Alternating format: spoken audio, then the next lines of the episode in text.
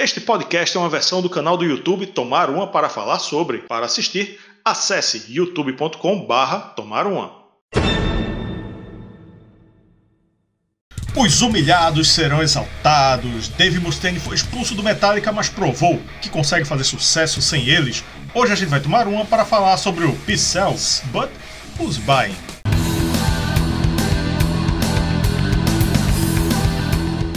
Curte nosso conteúdo? Então vem participar do Clube Tups. Por uma pequena quantia você vai ter acesso ao grupo do clube no WhatsApp, conteúdos exclusivos, assistir aos vídeos novos antes de todo mundo, dar nota nas resenhas e até escolher tema de episódio. Isso entre outras vantagens, hein? Mais detalhes na descrição. Vem tomar uma com a gente. Olá, amantes do bom e velho rock and roll. Estou aqui mais uma vez com Yuri Moreira para comentar esse clássico do thrash metal, mas como você viu aí na nossa chamadinha, temos nosso clube de membros que tem várias coisas a oferecer, né, não, Yuri? É isso aí, a partir de R$ 1,99 você nos ajuda a investir em conteúdo, pesquisa, equipamento. Pode participar lá do nosso clube no WhatsApp, ficar interagindo com a galera. O grupo é bem legal, bem movimentado.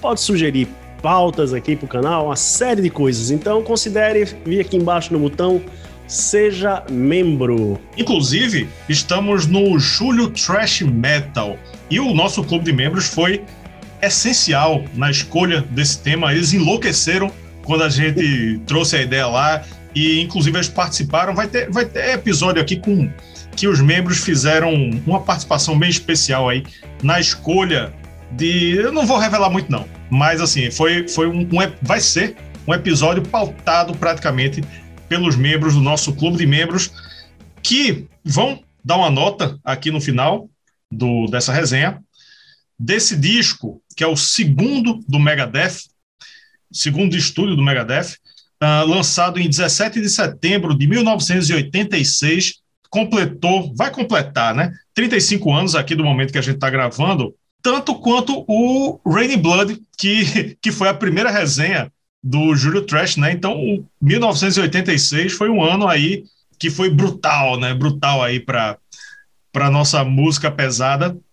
O anterior, o disco anterior do Megadeth foi o Killing Is My Business, Reticências and Business Is Good. Né? Reticências é, é uma característica aí do, do Megadeth, né? Principalmente no começo. Produção de Dave Mustaine e Randy Burns. Véi, eu só fico pensando no seguinte: nessa época ainda devia estar o ódio aflorado aí pelo, pela expulsão do Metallica, né? E, mas o que seria um grande desperdício, né? Você ter um, um, um cara como Mustaine que fez esse disco e que fez tantos outros aí na frente, e ele, tá, ele estaria meio que subutilizado no Metallica, né? É, bom, a gente nunca vai saber, né? A gente nunca vai saber o que é que o Metallica poderia ter se tornado com o Dave Mustaine. Mas, bom, voltando aqui ao The Cells But Who's Buying, disco de 86, como você bem lembrou, um, um ano iluminado para o metal. É o ano do Master of Puppets, do Rain in Blood, do Somewhere in Time, do Iron Maiden, né, um ano fantástico. A gente, inclusive, tem um vídeo aqui, já bem antigo do canal, que né, a gente fala, eu falo dos, dos melhores discos de 86, na minha opinião, é claro. O Megadeth, é, depois do primeiro disco, né, eles tinham um orçamento limitadíssimo ali para fazer o Killing Is My Business. Eles trocaram de gravadora, saíram da Combat Records, vieram para Capitol Records, então tiveram um orçamento bem mais gordo mas todos eles eram dependentes químicos, né? Então, é, muita, uma boa fatia aí desse orçamento foi gasto aí com bebidas e substâncias ilícitas. Entorpecentes. Mas, entorpecentes, isso. Mas é um, um grande disco aí, um, um dos discos seminais aí do thrash metal. Formação: Dave Mustaine, vocal e guitarra, Chris Poland, guitarra, Dave Ellefson, falamos muito dele recentemente, né? Dave grande, Dave, Dave Ellefson, um, um monstro aí das quatro cordas e dos cinco dedos. é, é, Gar Samuelson, da bateria, e destaque para mim é o chefão, né? Dave Mustaine compõe tudo e é o cara da banda, né? É, o, o, o Megadeth teve grandes formações, né? A gente sempre fala da formação clássica, aquela lá que gravou o alguns discos aí a partir do, do Rest in Peace, né, com Marty Friedman e Nick Menza, tem a formação atual, né, com o Kiko Loureiro, a gente ainda está na, na expectativa para saber quem vai ser o novo baixista, mas essa formação aqui do Pixels é uma formação muito interessante, o Chris Pollan é um monstro, né, é um monstro, o cara tem uma, uma carreira fora do Megadeth fantástica, e o Gar Samuelson também espancava a bateria, então essa formação é, é, ela é muito ela é muito boa também. E então é isso. Se você só conhece o, o Chris Poland desse disco, dê uma procurada aí nas coisas que ele fez fora do Megadeth, que o cara é sensacional. O Dave Mustaine acabou demitindo depois desse disco o Chris Poland e o Gar Samuelson, segundo ele, porque os caras estavam roubando instrumentos para comprar drogas, assim. Porra. Então essa foi essa foi a justificativa da, da demissão. Mas o Chris Pollan, muito, alguns anos mais tarde, né, ele voltaria a gravar com o Megadeth, mas aí como músico contratado lá no álbum The System Has Failed. Fizeram seguro dos instrumentos, né? Aí puderam chamar o cara de volta. Verdade. Vamos para a capa. A capa bem simpática aí com o nosso mascote aí morto-vivo, que está na frente, eu acho que da ONU, né? Cheio de bandeirinhas aí internacionais. Uma capa bem icônica, bem bonita, né? O céu alaranjado, né? Cheio de, de poluição. Tem gente que acha, ó, uma, uma, uma dica aí de, de natureza, não é nem de, não é nem de música. Quando o céu tá laranja, não é ó que coisa linda da natureza, não, é poluição. Então, quando tem bomba, quando tem fumaça, quando tem sujeira no ar, fica laranja, né? Aquele alaranjado ali do final da tarde.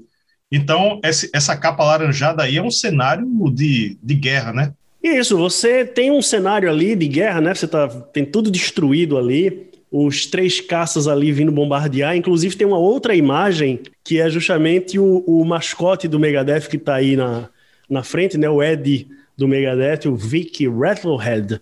E tem uma outra imagem que é depois justamente que os caças bombardeiam e aí ele tá olhando para trás, tem uma explosão tal. Trabalho muito bonito.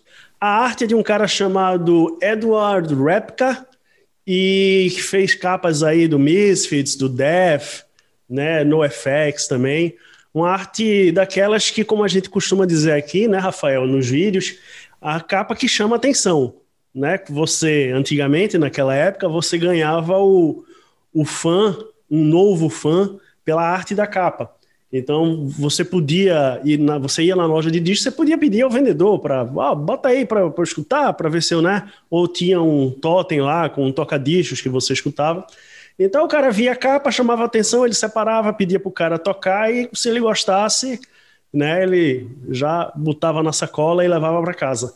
Então essa capa aí tem essa, esse apelo, né? Uma capa muito bacana do Edward Repka. É, o algoritmo não é a recomendação do YouTube, não é a recomendação do Spotify, é, o, é o, a capa, né? A capa era, era o algoritmo que funcionava. Vamos para o faixa a faixa, então. São oito músicas, no total de 36 minutos e 12 segundos. Todas as composições são de Dave Mustaine, exceto um cover, que a gente fala quando chega lá. A primeira faixa é Wake Up Dead. Acordar Morto. Essa tem uma estrutura bem interessante. Começa o disco direto no verso, curtinho, para depois fazer o que seria a introdução, né? O contrário. É, que é um bloco instrumental matador de pura ignorância. Aí entra um trecho de letra para depois quebrar o ritmo, ficar lenta, encerrar o refrão, ou seja, uma música totalmente fora do padrão e que ficou muito legal ousadia e alegria para abrir esse clássico do thrash metal. Isso, uma música que mostra toda a habilidade de Dave Mustaine como compositor, né? Ele é, muita gente falou, muita gente sempre falou que o Megadeth, né, é, é, é era, era quase uma banda de jazz tocando tocando thrash metal, né, tocando metal.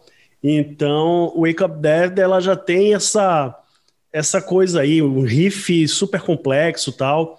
E uma das grandes músicas do Megadeth, na minha opinião, viu? Uma das melhores músicas da banda. Megadeth tem muita coisa boa, mas ótima faixa de abertura, sabe? Já deixa o, o cara, já, né? O cara já sente aquele impacto ali.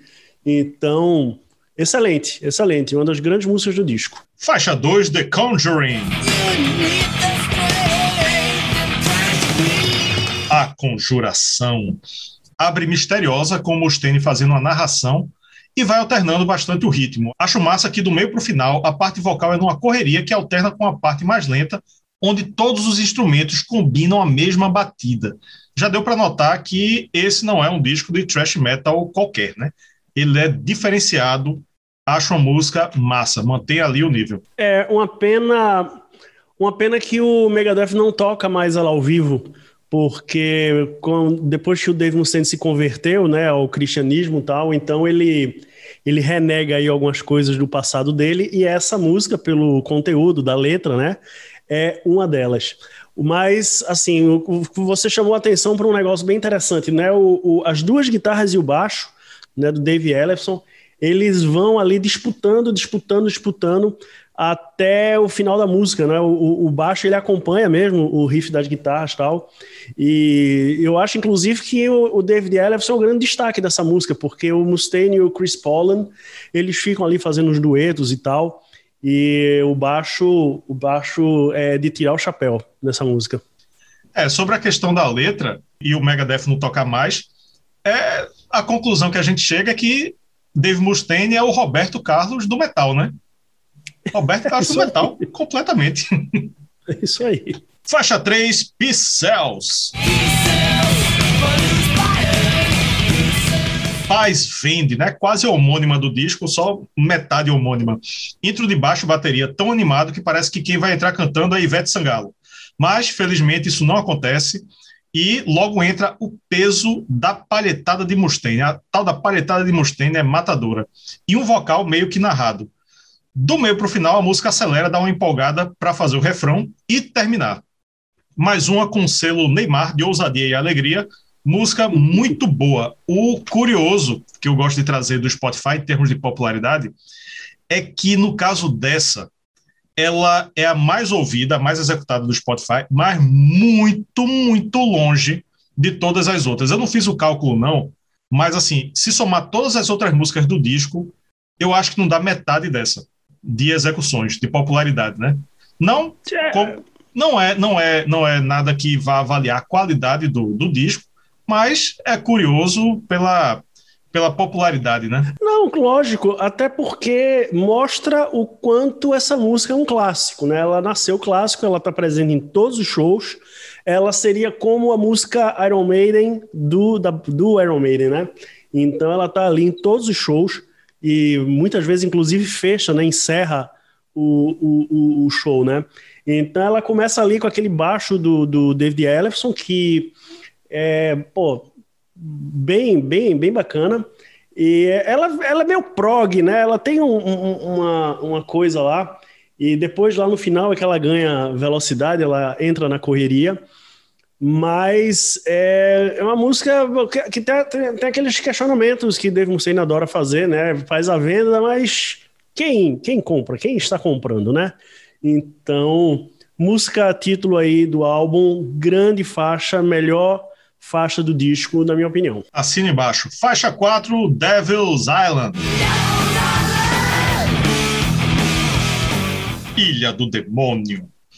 Começa no ar macabro, tipo um Black Sabbath de mau humor. Aí Dave Ellefson encarna Steve Harris no baixo e Dave Mustaine também encarna Steve Harris, mas fazendo o que ele faz na guitarra. E, véi, a música vira uma grande cavalgada, diria até que é uma Run to the Hills do thrash metal. Dá vontade de correr para a colina, para o morro, para a montanha, para tudo que é canto, faixa matadora para encerrar o lado A. Eu tenho um, uma relação é, bem, bem, bem legal com Devil's Island, porque foi a primeira música que eu escutei do Megadeth, né? Quando eles vieram tocar lá no, no, no Rock in Rio 2, e eu assistindo o show pela televisão, e a, a, primeira música na transmissão da Globo, né? Eles fizeram, eles não passaram o show ao vivo, foi um compacto ali. E a primeira música foi Devil's Island. Acho que não sei se abriu o show tal, mas foi a primeira música que eu vi na transmissão da Globo. E eu não conhecia o Megadeth. E aí eu se porra, o que é isso? Que banda é essa que eu preciso conhecer, né? Então, música fantástica, começa com aquele riff ali, é, com o Mustaine fazendo um, um, um, solozinho em two hands e tal. Aí vem o baixo tal, depois a música entra, super cavalgada tal, refrão fantástico, grandes solos. Então, é, não é a melhor do disco, na minha opinião, mas é uma das três. Então, vamos virar ao lado do vinil.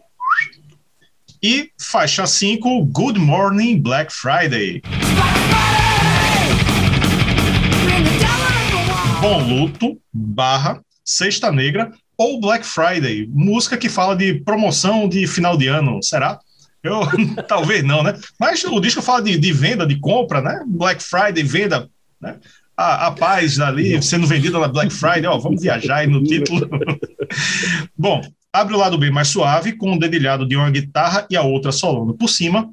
Aí entra o vocal fazendo uma dramatização, né? Dave, é, é Dave Mustaine ele dá um adiator aí e depois parte para correria e peso, que vai aumentando de intensidade e cai numa porradaria insana para encerrar no refrão da Black Friday quebrando tudo. Se alguma loja não usou esse refrão aí em alguma promoção de final de ano, está vacilando. É uma música que também é bem diferentona aí e que ficou muito boa. É um trocadilho, né? Quem, um, um cara mais desavisado ele pode olhar e good morning, bom dia, Black Friday e tal, mas o morning aí é com M-O-U, que significa luto. Então é é um bom, bom luto, né? Numa, numa sexta-feira negra, né? Então, é, não tem nada a ver com, com, com Bom Dia tal. Então, é uma, uma música que tem, né? Essa, essa coisa. Aliás, vamos separar as coisas, né? Porque Good Morning é a introdução, né? São duas músicas em uma. Isso é e é aquela Black parte Friday... da dramatização, né? Que ele, que ele é. dá um adiator e tal. Isso. E Black Friday é o que vem em seguida. Mas, tipo, riff, rifão, música fantástica e mantendo o nível do disco lá em cima. Outra grande música aqui. E uma coisa que eu noto nesse disco específico é, é que é o tempo todo o Mustaine quebrando os paradigmas, né? Porque o refrão, Sim. ele encerra a música. É, outras bandas, normalmente, até o próprio Megadeth no futuro, coloca o refrão depois do verso, aquela estruturazinha é, feijão com arroz, mas aqui não, é, é feito tu falou é, agora há pouco. É como se fosse o, um, um, uma banda de, de jazz tocando thrash metal, né? E termina com o refrão e pronto, acabou. Isso. A pessoa tem que entender que a missão, de, desde que foi demitido do Metallica, o, a missão de vida do, do Dave Mustaine era montar uma banda que superasse o Metallica. Né? Ele, isso norteou a carreira dele, acho que talvez mais não tanto hoje em dia, mas nessa época, sim, tudo que ele fazia, ele fazia para superar, para ser melhor que o Metallica. Então, toda essa quebra de, de, paradigmas e de inovações que o Megadeth trouxe é muito por isso. Movido pela força do ódio. pois é. Faixa 6, Bad Omen. Mal presságio. Com como o título sugere, ela tem um climão macabro no começo, mas logo depois emenda numa pegada meio prog. Chega a me lembrar Rush, inclusive. Do nada entra uma correria louca para destruir tudo e acabar. Faixa muito boa. É, um grande exemplo do, do thrash metal dos anos 80, né? Então, assim, se você quer entender como era o thrash metal, as origens e tal, escuta Bad Omen que né, tá tudo ali. Né? Começa com a introdução mais longa, com baixo ali do David Ellefson, e né, ela vai, vai se desenvolvendo, aí entra na correria ali na parte do solo, e tipo, esse disco não tem, não tem nenhuma música que você pode considerar como fraca ou etc. Não, mais uma música aqui sensacional. Agora um cover, faixa 7, I Ain't Superstitious. Super, porra, que negócio ruim dizer. Superstitious. A pronúncia não ficou boa, a patrulha da pronúncia me perdoa aí, mas foi. Eu não sou supersticioso. De repente entra um blues rock turbinado com trash a original de Willie Dixon é um rhythm and blues. Eu botei para escutar e para comparar. É, é bem diferente e é a original é bem legal. Inclusive, a gente tava, tava debatendo aqui um pouco sobre ela. Tem uma versão bem famosa aí, né? Que, que é a mais conhecida, né? Yuri vai dizer daqui a pouco, que é a que está na minha, na minha memória também. Mas, assim, essa música eu achei muito deslocada do, das outras. Né? Tipo, ela é boa, ela é massa, mas achei muito deslocada, velho, muito nada a ver. E, mas, enfim, é, eu acho, eu acho que ela tem mais cara de faixa bônus. Mas, sei lá, como diz que é pequeno, talvez tivesse faltando um faixa, não sei o que aconteceu. Eu, eu não, eu gosto, gosto pra cacete da música. Não acho que atrapalha, mas ficou, para mim, ficou uma estranheza. Não, eu, pra mim não, eu gosto, né? Essa, essa música lá do Willie Dixon, né, como você falou, foi gravada originalmente pelo Howlin' Wolf, lá em 1961. Teve várias versões aí. Ah, o Jeff Beck fez uma versão, a mais famosa delas é com Santana, que é sensacional. Blues, um, um heavy blues ali, bem pesadão e tal. E tem essa versão do Megadeth. Não, o, o, Megadeth ele fazia, curtia fazer covers, né? Se você for no disco seguinte, por exemplo, tem Anarchy in the UK, né? E depois eles gravaram também, tem um disco lá que tem um bocado de coisa, né? Tipo Problems, é, No More Mr. Nice Guy e, e, outras aí. Então, eu, não, eu, eu gosto da, da versão, eu acho que ficou uma releitura bem interessante. É, e eu acho que serve para dar uma, uma quebrada, né? Antes da última música, que essa sim é uma pedrada. Então vamos para essa pedrada, faixa 8, My Last Words. Minhas últimas palavras. O dedilhado do início parece um bicho de sete cabeças do metal. Aí de repente entra um hard rock envenenado com thrash metal e no final vira um metal no estilo New Wave of British Heavy Metal.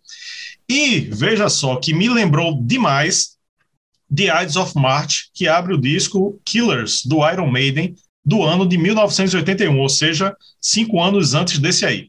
Vamos, vamos comparar. Ouve a do Megadeth. Ouve a do Iron Maiden. Achei que lembra, eu achei que lembra. Um grande encerramento para o Peace Cells. Sim, sem sombra de dúvidas. Outra música aqui que entra no, no meu top 3, né? Cells, Devil's Island e My Last Words. E fecha o álbum, né? Um puta música de thrash metal. Eu não sei onde é que tu viu hard rock aí, sabe? Não sei. Mas, pô, Dave Mustaine e Chris Paul ali fazendo um, uns riffs nervosos ali no final parece que parece que abriram as portas do inferno e tem uns back invocar, né? You die, next victim, ah, you, né? Vai morrer, next to die e tal. Música fantástica, os solos dessa música são fantásticos, música maravilhosa, uma das joias aqui do Pixels. Eu disse um hard rock envenenado com thrash metal. Então, com esteroides, ah, né? Tudo bem. É por aí, é por aí, é por aí. Mas chegamos ao momento decisivo do episódio, o momento onde vamos julgar a obra artística do Megadeth com a nota de 0 a 10. Se você não sabe como funciona, eu dou uma nota de 0 a 10, Yuri dá uma nota de 0 a 10, e o nosso clube de membros também dá uma nota de 0 a 10, que eu já coletei todas as notas, todos os votos, já tirei a média. O clube de membros curtiu demais esse disco, curtiu demais. A menor nota que o clube de membros deu foi 8,5, a maior foi 10 e ficou com a média 9,14. O que eu acho? Um problema recorrente em várias bandas de thrash metal é o excesso de semelhança entre as músicas. Às vezes você bota um disco de thrash para ouvir, se você não prestar atenção, parece que é uma música só. Você nem nota que mudou de uma música para outra. Isso não acontece nesse disco de jeito nenhum, em momento algum. O Pixels é, mostrou ao mundo uma nova maneira de fazer thrash metal e é um clássico indiscutível do gênero, bom do começo ao fim, não tem ponto baixo. É todo bom, tem um ponto alto, que é a música título, e, e baixa um pouquinho, mas continua alto. Para mim, uma nota justa é 8,5. Pela sua análise, eu tava esperando 9,5, 10. Quando você falou 8,5, eu, me surpreendi um pouco. Mas vamos lá.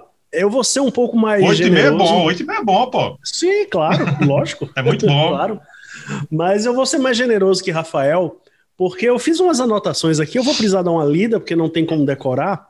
Mas vamos lá. O Pixels, But Who's Buying, né? É, ele está incluído no, naquele livro 1001 álbuns para ouvir antes de morrer, do Robert Dimery. Chegou ao 76º lugar na Billboard 200, né, número 76, e foi certificado disco de platina.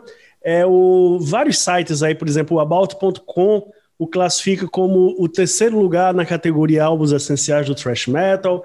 A Rolling Stones elegeu o disco como o oitavo melhor disco de metal de todos os tempos. E a faixa título Peace Cells, ela chegou ao 11 lugar na lista das 40 melhores canções de metal. Então, assim, um disco que ele o primeiro álbum, né, o Killing Is My Business, ele tem problemas de produção ali, os caras estavam muito loucos na maior parte do tempo, ele não é um álbum muito consistente e tal, tem muitos altos e baixos, mas aqui no Pixels não, aqui o, o, o Megadeth ele, ele encontrou o caminho, né, o seu caminho, nessa coisa de tentar romper cada vez mais os limites, e ele, o Dave Mustaine fez um trabalho irretocável aqui, um grande álbum, é, ele foi remasterizado depois e melhorou ainda mais, porque eu, eu acho, eu sempre achei ele um pouco com a sonoridade um pouco fechada, assim, né? Esse álbum não tem música ruim, né? Tem um grande clássico, é um disco que eu gosto muito. Eu só não dou 10 porque não sei porque eu não dou 10. Mas fica aí 9,5 para o Pixels But Who's Buying. No final das contas, a média fica 9 Tá uma, uma, média boa, uma média boa, tu não sabe por que não, não deu uma nota maior, mas, mas eu, acho, eu acho que, para mim, ele, se tivesse outro clássico, eu, eu acho ele meio experimental, eu acho a produção já não é tão boa, né, mas ele, ele é meio experimental, ele, tem, ele é bom o tempo todo, ele é, ele é 8, 8,5, 8, 8,5, então na média, para mim, fica um 8,5 e tem esse clássico aí para fechar. Para fechar, não, né? E tem esse clássico aí no meio. É, eu, eu, eu acho que eu não dou 10 porque eu dei 10 pro Rust in Peace. Então, eu, eu acho que o Rust in Peace está num nível, está um degrau acima do Pixels. Mas o Rust in Peace só foi possível por causa do Pixels também, né? Então, 9,5, assim, minha nota 9,5 e a média 9 aí tá de excelente tamanho. Tá justo, tá justíssimo. E você que está acompanhando a gente aqui no podcast ou no YouTube. Qual a nota que você dá para o Pixels? Ele merece 10, ele merece 8? Ele é tudo isso que a gente falou? Ele é tudo isso no Trash Metal? Escreva aqui, comente aqui o nosso episódio, beleza? Até a próxima. Muito obrigado por ter ficado até aqui e tchau.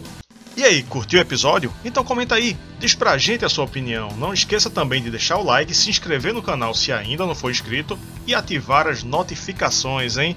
Beleza? Até a próxima!